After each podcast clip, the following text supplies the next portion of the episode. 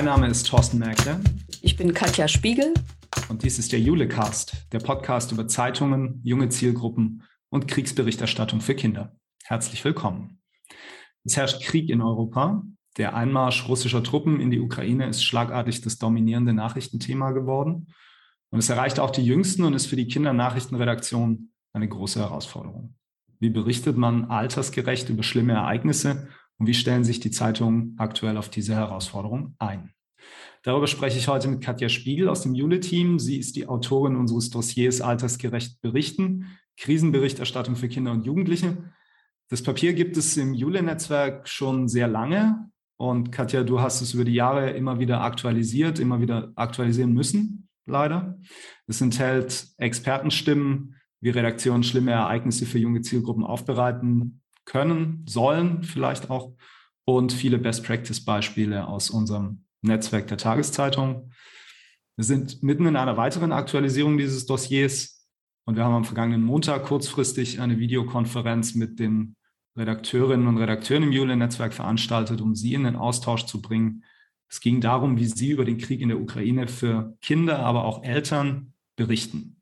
Einiges davon haben wir jetzt seither auch gesehen im Lauf ähm, dieser Woche. Und ähm, ich würde mit dir gern zum Einstieg darüber sprechen, warum es eigentlich auch aus Sicht dieser Nachrichtenmacher und Macherinnen ja äh, wichtig ist, für Kinder und Jugendliche über Krisen, über schlimme Ereignisse, über Anschläge, über Kriege zu berichten. Ja, ja, Thorsten, das ist ähm, glaube ich, jetzt mittlerweile auch doch einhellige Meinung unter den Medienmacherinnen und Machern, dass wir die Kinder, die Jüngsten zu Hause auch äh, gar nicht isolieren können. Wir können die schlimmen Nachrichten äh, vor ihnen nicht verbergen. In den Medien laufen die Bilder und Informationen rauf und runter. Und das sind hauptsächlich Nachrichtenformate erst einmal, äh, die dort laufen, die für Erwachsene gemacht sind und die sind nicht für Kinder, für Heranwachsende geeignet. Und auch wenn man natürlich für kleinere Kinder den Medienkonsum zu Hause beschränken kann, kontrollieren kann, man kann sie nicht abschirmen. Die Erwachsenen sprechen drüber, Mama, Papa, Oma und Opa, die verhalten sich auch ganz anders als sonst. Ja, wir, wir äh, sind gedrückter, wir schauen ernst, wirken vielleicht verunsichert auf kleine Kinder, also ganz anders als sonst. Ähm, und die, die Kinder sind natürlich auch woanders unterwegs. Sie gehen zu Freunden spielen, gehen in die Kita, in die Schule. Also man kann sie davor nicht bewahren und sollte es auch nicht. Ähm, und weil man sie nicht bewahren kann, schnappen die Kleinsten äh, natürlich auch äh, Fetzen davon auf. Äh, Schulkinder sprechen darüber, ältere Jugendliche machen sich Sorgen und, und haben Fragen. Damit dürfen wir sie nicht alleine lassen. Die Erwachsenen sollten Heranwachsende einbeziehen und äh, sie mit ihren Gedanken und Gefühlen unbedingt ernst nehmen. Das ist im Kinderjournalismus bei allen Themen so und bei den schlimmen Ereignissen äh, noch viel mehr. Man äh, sollte sie altersentsprechend informieren, denn das haben wir von Wissenschaftlerinnen und Wissenschaftlern gehört. Die Kleinen beziehen das Gesehene und Gehörte auch sehr schnell auf ihr direktes Umfeld und bekommen dadurch Sorge, ob, ob sie es selbst betreffen kann. Und wenn sie damit alleine gelassen werden, dann versuchen sie das mit ihrem äh, Gedanken gut zusammenzufassen, diese, diese Bruchstücke, und da entsteht vielleicht noch ein ganz äh, viel schlimmeres Bild. Hm. Ja, gerade zu dem Thema äh, die Kinder davor bewahren, was vielleicht eine Entscheidung ist, die manche Eltern ja treffen oder die versuchen, das zu tun. Ähm, das äh, ist auch so, dass spätestens, wenn die dann in die Schule gehen, ähm, das ja auch im Unterricht thematisiert wird. Also es ist uns ganz konkret so gegangen. Ähm, äh, wir haben äh, bei unserem Siebenjährigen noch einen Moment gewartet, als sozusagen der Einmarsch begonnen hat. Äh, auch weil wir uns so ein bisschen an diese Regel halten wollten, eigentlich soll man warten, bis die Kinder fragen in dem Alter. Also das war so ein bisschen schwierig für uns und dann ist bei uns zu Hause dann die Entscheidung gefallen, okay, irgendwie müssen wir jetzt mit ihm reden, zumindest mal rauskriegen, ob er das schon mitkriegt. Und dann war es so, dass die in der Schule schon darüber gesprochen hatten. Also der Lehrer ja. hatte das angesprochen, ja. was auch, finde ich, total in Ordnung ist und auch ähm, richtig. Aber das ist ein, eigentlich für mich nochmal ein weiteres Indiz dafür, dass da so ein, ähm, die Kinder, mindestens die Schulkinder davon fernhalten, das funktioniert einfach nicht. Unsere Welt ist nicht mehr so, so gestrickt und so getaktet, dass das klappen kann. Ne? Ja. Und umso ja. wichtiger ist dann, glaube ich, eben die, die Aufgabe der, der Nachrichtenmacherinnen und Macher, ja. ähm, da altersgerecht ähm, die Dinge aufzubereiten. Können wir ein bisschen reden über so ein paar grundsätzliche Regeln ähm, für, für, die Krisenberichterstattung für Kinder, die du ja auch in diesem ähm, Dossier, ich habe das jetzt heute Morgen in Vorbereitung auch nochmal gelesen. Ich hatte es ja einige Jahre einfach nicht gelesen, tatsächlich, weil es auch einige Jahre vergleichsweise friedlich war. Ja, ähm, das stimmt. Und ähm, ich habe es heute Morgen nochmal gelesen und habe ge hab gedacht, wie schlagend gut du das schon vor Jahren fertig gemacht hast, weil man so viele Dinge da drin findet, die wir jetzt auch sehen in der Berichterstattung zum einen und weil es natürlich auch nochmal ähm, mit, mit den Expertenstimmen ähm, tatsächlich einen Rahmen schafft, wie gehe ich eigentlich da mit, mit verschiedenen Altersgruppen um. Aber können wir nochmal so ein paar grundsätzliche Regeln einfach durchgehen, die in diesem White Paper ähm, empfohlen werden und die letztlich Expertenmeinungen sind, wenn es um Krisenberichterstattung oder schlimme Ereignisse für Kinder geht? Ja, also wir können äh, festhalten, dass die Kinder sich wünschen, von Kindermedien informiert zu werden. Das ist, glaube ich, nochmal so ein ganz wichtiger Punkt, den man sich klar machen muss. Sie wollen Informationen für, äh, also sie wollen eine Ansprache für sich selber haben. Und äh, das ist dann die große Chance, da ähm, als, als Kindermedien reinzugehen. Natürlich gelten erstmal die Regeln, die auch äh, im Kinderjournalismus, im Journalismus für junge Zielgruppen ganz allgemein gelten bei allen Themen, dass man mit einfachen Worten möglichst klar formuliert, dass man sagt, was ist geschehen und auch, dass man erläutert, warum ist das äh, geschehen. Ganz wichtig bei diesen sehr schwierigen Themen ist jetzt auch äh, zu ähm, einen Dreh zu finden, zu erklären, ob es die Kinder selbst betreffen kann, ob es ihr Umfeld treffen kann, um sie da gleich mit ihren Sorgen abzuholen. Ähm, und möglichst sollte man auch um Hoffnung zu geben, dass die Kinder nicht ganz in dieser äh, trostlosen Situation zurückgelassen werden, einen positiven Aspekt zu finden am Thema. Äh, man kann das auf drei Schlagworte reduzieren. Wissenschaftlerinnen haben erfragt, was sich Kinder und Jugendliche von den Kindermedien erwarten. Das sind drei Dinge. Fakten, Hintergrundinformationen und eine Bewältigungsstrategie. Mhm. Interessant finde ich auch im Dossier ist es noch ein bisschen äh, detaillierter. Da kann, äh, können die Hörerinnen und Hörer gerne noch mal reinschauen. Äh, das wollen wir hier gar nicht vertiefen. Interessant finde ich noch den Ansatz, auch das Thema im Thema zu finden. Dass man also jetzt beim Thema äh, Krieg, kriegerischere Auseinandersetzungen auch mal abseits schaut. Äh, wie geht es den, den Familien, den Kindern vor Ort? Äh, können sie jetzt zur Schule gehen oder äh, was erleben sie womöglich auf einer Flucht äh, für, für schöne Dinge auch? Also dieses abseitige von diesen äh, harten Hauptnachrichten zu finden. Geht fast ein bisschen in Richtung konstruktiver Journalismus. Ne? Ja, ja, zu suchen, also nicht nur sich auf das zu verlassen, was jetzt über die Agenturen reinkommt, äh, was man äh, sozusagen umformuliert und den Kindern zugänglich macht, sondern auch ähm, aktiv zu suchen, zu gucken, was, was könnte man jetzt noch. Mhm. Ja, ja. Was ich, was ich ganz spannend finde, ist dieses Thema, ähm, ab einem bestimmten Alter kann man denen ja auch nahebringen, was sie selbst sozusagen tun können, also wie sie selbst aktiv werden können, um ähm, was man, glaube ich, auch bei ganz vielen Erwachsenen einfach beobachten kann. Also der Grund, warum viele Menschen jetzt, glaube ich, spenden, einfach, ja. ist, weil sie das Gefühl kriegen, dass sie damit ein bisschen etwas tun können und dieser ganzen Situation nicht so hilflos ausgeliefert sind. Und ich glaube, das ist oder nicht ich glaube, sondern das wird ja auch ab einem bestimmten Alter dann ähm, für die Kinder wichtig, dass sie das Gefühl haben, sie entwickeln aus sich heraus eine Kraft, um sich diesem, ähm, diesem Ereignis zu stellen. Ne? Ja. Und so also ein bisschen Kontrolle ähm, zurückzugewinnen über, über die Ereignisse. Ne?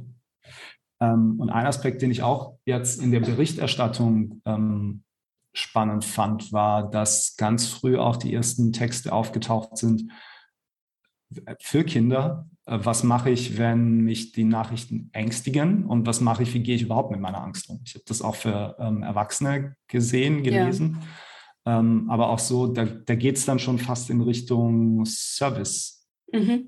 mhm. Ne? Also so zynisch das jetzt in dem Zusammenhang klingt, aber tatsächlich ähm, Selbsthilfe, wie, wie, wie kann ich ganz persönlich mit sowas umgehen? Ja, ganz, ganz starkes Thema, wie ich auch finde. Und daran kann man sehen, wie ernst die Kinderredaktionen ihre jungen Leserinnen und Leser auch wirklich nehmen. Also da ähm, habe ich tatsächlich auch teilweise Gänsehaut gehabt. Und das ist für die Jüngsten, wenn wir in die Altersdifferenzierung gucken, ähm, in der Wissenschaft für die drei- bis siebenjährigen auch äh, sehr wichtig. Sie wünschen sich emotionale Sicherheit. Also sie brauchen eine Erklärung, eine kurze, knappe, mhm. nicht so ellenlang wie die Älteren, die schon ganz anders in die Hintergründe schauen. Ähm, aber sie brauchen die emotionale Sicherheit.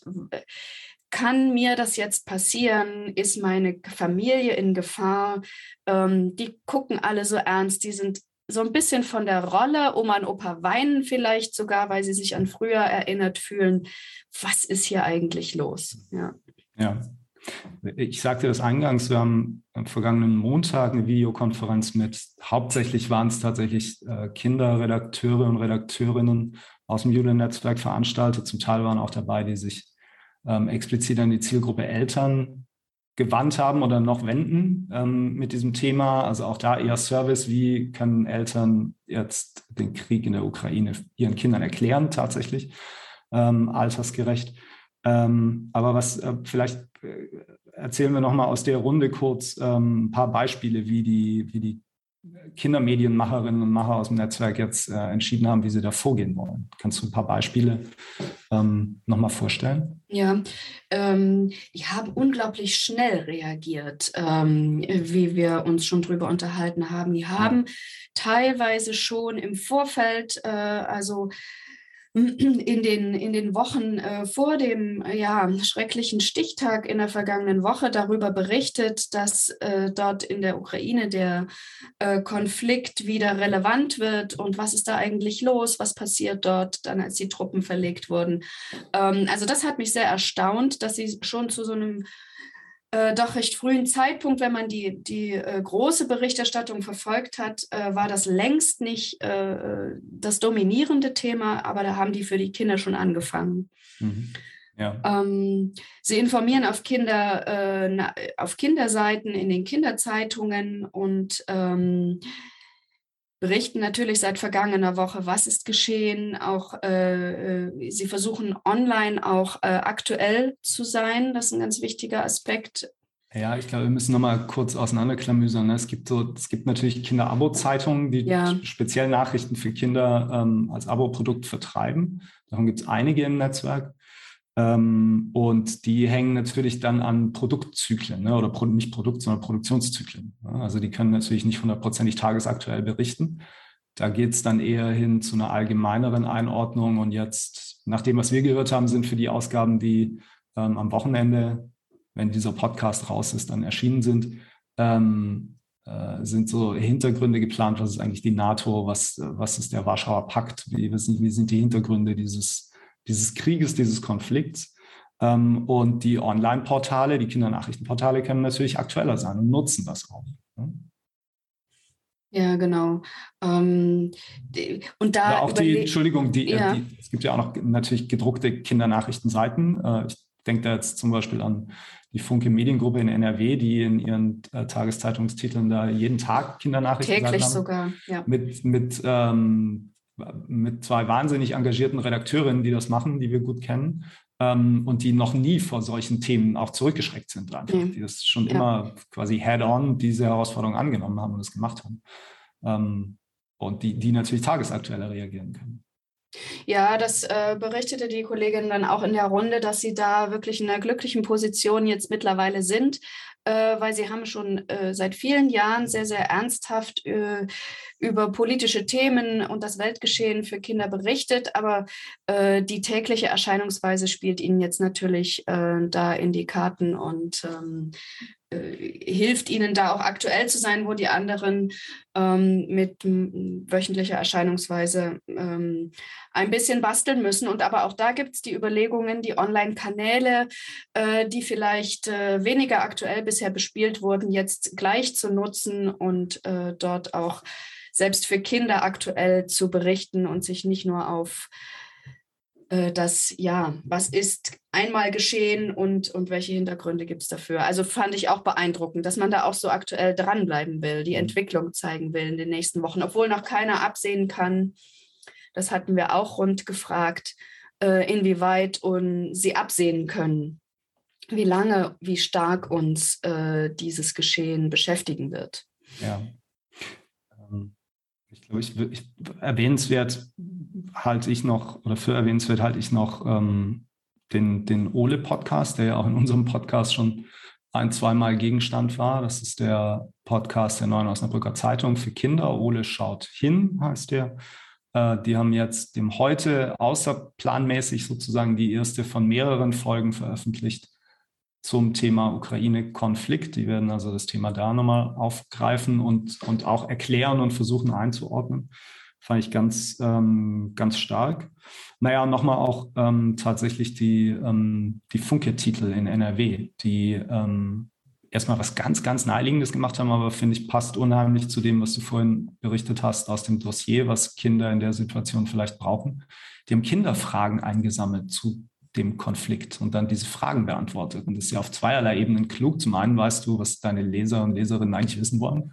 Und zum anderen hast du eine Art Verbindung herzustellen, auch zu denjenigen, die eben keine Fragen eingesandt haben, die aber sehen, ach guck, die anderen Kinder haben ähnliche Fragen oder die gleichen Fragen, die ich mir auch stelle. Und hier werden sie beantwortet. Also fand ich einen ganz, ganz guten Ansatz, ähm, um mit diesem Thema umzugehen. Und ähm, ja. lass, uns, lass uns noch ergänzen, dass Sie auch schon in den ersten Tagen dazu aufgerufen haben, malt uns eure Bilder, weil das für die jüngeren Kinder natürlich auch so eine äh, Herangehensweise ist, das Erlebte zu verarbeiten. Und äh, das kam auch äh, äh irre schnell, das mhm. Angebot. Ja. Ja, stimmt, richtig, hatte ich vergessen. Ist auch ein sehr, ähm, glaube ich, ein sehr guter Weg, wie man da ähm, mit dem Thema umgehen kann. Du hast es gerade eben so ein bisschen erwähnt, aber ich glaube, wir sollten darüber nochmal kurz sprechen, weil es eine interessante Entwicklung ist. Die letzte größere Krise, mit der wir zu tun hatten und äh, die, die letztlich auch dazu geführt hat, dass wir dieses Papier das letzte Mal aktualisiert haben. Das war ähm, Ende 2015 waren das die ähm, islamistischen Anschläge in Paris, wo 130 Menschen gestorben sind, viele verletzt wurden. Ähm, und seither war es für unsere Wahrnehmung ähm, vergleichsweise friedlich. Corona ist nicht eine Krise im eigentlichen Sinne, die für dieses, für die dieses Papier geeignet ist, ja. glaube ich. Ähm, und jetzt haben wir schlagartig eine Situation, die ähm, natürlich unheimlich krisenhaft ist. Und ähm, wie hast du das empfunden, was die Reaktionszeit angeht der Medien? Also jetzt gerade im Vergleich zu 2015. Die war unglaublich kurz unglaublich kurz. Wir haben uns am Montag zusammengetroffen und da hast du doch schon Donnerstag, Freitag ein bisschen im Netzwerk, äh, also erstmal um den Termin klar zu machen, die Runde klar zu machen und dann hast du Beispiele zusammengesucht, die waren schon alle draußen. Mhm. Fast alle waren schon draußen. Und ja, ich, und äh, ich, genau, also das Recht vor allem die, die Kinder, ähm, die Kindernachrichten waren schon da. Ja. Aber was ich auch so bemerkenswert fand, äh, die, die Servicestücke für die Eltern, ja. wie spreche ich mit meinen Kindern ja. über den Krieg, ja. die waren auch sofort da. Und das ist, glaube ich, was, was wir, also ich erinnere mich noch, 2015 saßen wir im Team da und haben uns gesagt, eigentlich müssen jetzt, eigentlich brauchen Eltern jetzt genau diese Art von Ratschlägen. Und das ist, das ist lange nicht gekommen. Ne? Das hat, ähm, das, das war einfach noch nicht da. Da war kein Bewusstsein dafür da, ja. dass Eltern als Zielgruppe dafür ja. Antennen haben und sowas brauchen und sowas wollen. Ne? Und jetzt habe ich das Gefühl, da ist, ähm, da ist ein ganz anderes Bewusstsein da. Also niemand, ich glaube nicht, dass irgendjemand in einer Redaktion saß und sagt, 2015 haben wir aber verschlafen, die Eltern zu informieren. Nein, sondern ich glaube, dass einfach dann mittlerweile ein anderes Bewusstsein da ist, ein anderes Denken auch an die Zielgruppen. Und ehrlicherweise muss man sagen, dass es mittlerweile natürlich zielgruppengerechtere, na, zielgruppengerechter stimmt vielleicht nicht, aber ähm, zielgruppenspezifischere Produkte. Ja, ja. Also es gibt mittlerweile Familien-Newsletter, es gibt ähm, Kindermedien tatsächlich aus lokalen Tageszeitungsverlagen, wo es natürlich dann auch ein Gefäß gibt und es gibt Redakteurinnen und Redakteure, die an diese Zielgruppe denken und es gibt ähm, ähm, sofort auch ein Bewusstsein dafür, dass diese Zielgruppe jetzt bedient werden muss. Ne? Und das ist in so einer Situation dann natürlich hilfreich. 2015, 2016, als dann auch das Dossier das letzte Mal dann ja. aktualisiert wurde, haben wir noch darüber gesprochen, ähm, nicht mit allen, aber doch mit der großen äh, breiten Masse sozusagen, haben wir darüber gesprochen, ob und wie berichtet wird. Und auch wenn wir jetzt das Wie nochmal wiederholt haben, ähm, das ist gelernt in den Redaktionen, in den meisten und über das Ob und habe ich dafür Platz und wer macht's, wurde überhaupt nicht mehr gesprochen jetzt. Das ist klar und das ist gesetzt und ähm, das ist eine tolle Sache. Die Journalistinnen und Journalisten in unserer Runde sind auch viel entschlossener aufgetreten die, äh, die, die, wussten, was zu tun ist und hatten auch die Möglichkeit dazu bei ihnen in den Medienhäusern. Äh, der Raum für Kinderjournalismus ist da. Und sie wurden ja sogar bei den Elternstücken, bei diesen Ratgeberstücken angefragt, selbst als Experten aufzutreten. Also wir haben beides erlebt, dass sie angefragt wurden, schreibt uns die Stücke fürs Muttermedium auf den verschiedenen Kanälen. Ja, stimmt. Und holt uns Expertenstimmen ran und äh, ähm, in einigen wenigen Fällen waren es sogar die Kinderredakteurinnen, die dort als Experten aufgetreten sind, weil sie so ja natürlich noch viel schneller reagieren konnten, ehe sie jetzt äh, womöglich noch aus der Region einen Experten äh, selbst an die Strippe ja. bekommen haben. Also da, genau, das war in dieser Videokonferenz für mich so ein schlagender Moment. Nina Jakobs ist ja. Äh, Kinderredakteurin bei der VRM, die unter anderem die Krusche Kinderzeitung ähm, herausbringt. Und äh, Nina Jakobs ist natürlich eine langjährig erfahrene Kinderredakteurin, die hat am Donnerstag äh, ein Stück online gestellt. Wie spreche ich mit meinen Kindern über den, über den Krieg? Ja. Also Donnerstag war der Einmarsch. Ne? Da hat die das ähm, hochgestellt, vergangene Woche, also zur Aufzeichnung dieses Podcasts vergangene Woche. Ähm, und ich habe die dann in der Runde gefragt, wie, wie war, also es war ein Page-Stück, muss man dazu sagen, das finde ich auch interessant. Ja. Also manche Verlage haben das tatsächlich dann hinter die Paywall gepackt, was ich, so, was ich richtig finde.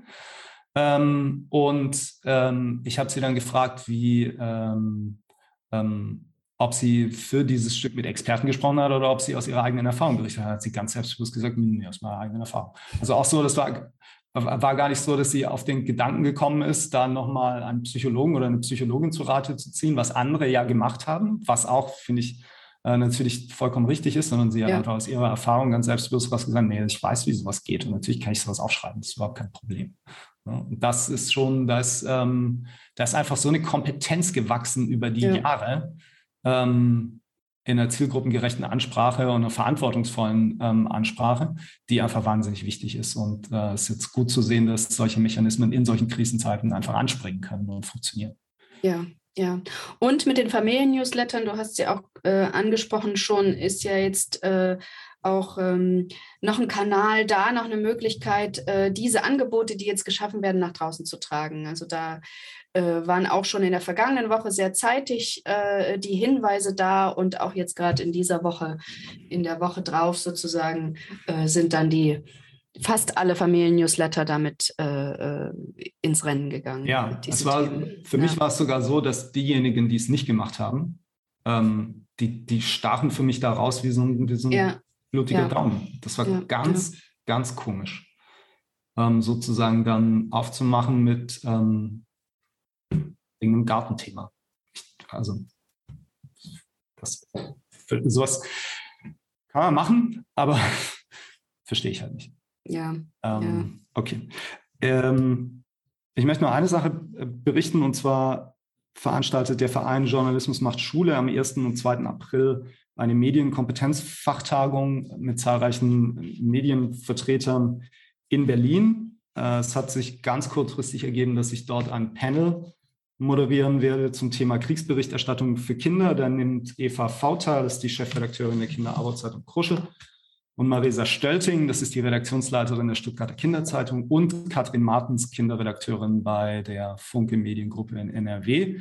Äh, freue mich sehr darauf, das zu machen, weil die einfach wahnsinnig gute und wahnsinnig wichtige Arbeit leisten. Ähm, für diese Veranstaltung kann man sich jetzt kostenlos anmelden. Journalismus macht Schule findet man im Netz. Wir sitzen an unserem an der Aktualisierung unseres Dossiers zur Krisenberichterstattung für die Jüngsten. Das stellen wir zeitnah im Jule-Netzwerk zur Verfügung. Wir haben jetzt nur sozusagen die Kinder besprochen, die Eltern gestreift bestenfalls. Es gibt natürlich noch ganz viele andere Zielgruppen, die in dieser Situation eigentlich abgeholt werden müssen. Das beginnt auch so langsam. Ich glaube, ähm, eine große Aufgabe wird sein, jetzt nochmal äh, am, am, am, Thema Desinformation zu arbeiten, insbesondere in sozialen Netzwerken. Ich war heute Morgen nochmal ein bisschen auf TikTok unterwegs. Da ähm, fangen die ersten Verlage auch an, ähm, Gott sei Dank das Thema aufzugreifen und auch ähm, ich vermute mal, auch das Thema Desinformation auf TikTok dann aktiv anzugehen und aufzubereiten und dann Gegenpol zu setzen. Ähm, das würde jetzt aber den Rahmen sprengen, wenn wir uns darüber auch noch unterhalten. Katja, das sind dunkle Zeiten, die wir gerade erleben, aber es nutzt ja nichts davor, die Augen zu verschließen. Und wir alle Journalistinnen und Journalisten haben eben die Kindernachrichtenmacher auch eine immens wichtige und sehr anspruchsvolle Aufgabe. Ich bin froh, dass es die gibt. Äh, ich danke dir für das Gespräch. Gerne. Danke. Und liebe Hörerinnen und liebe Hörer, danke fürs Zuhören und auf bald.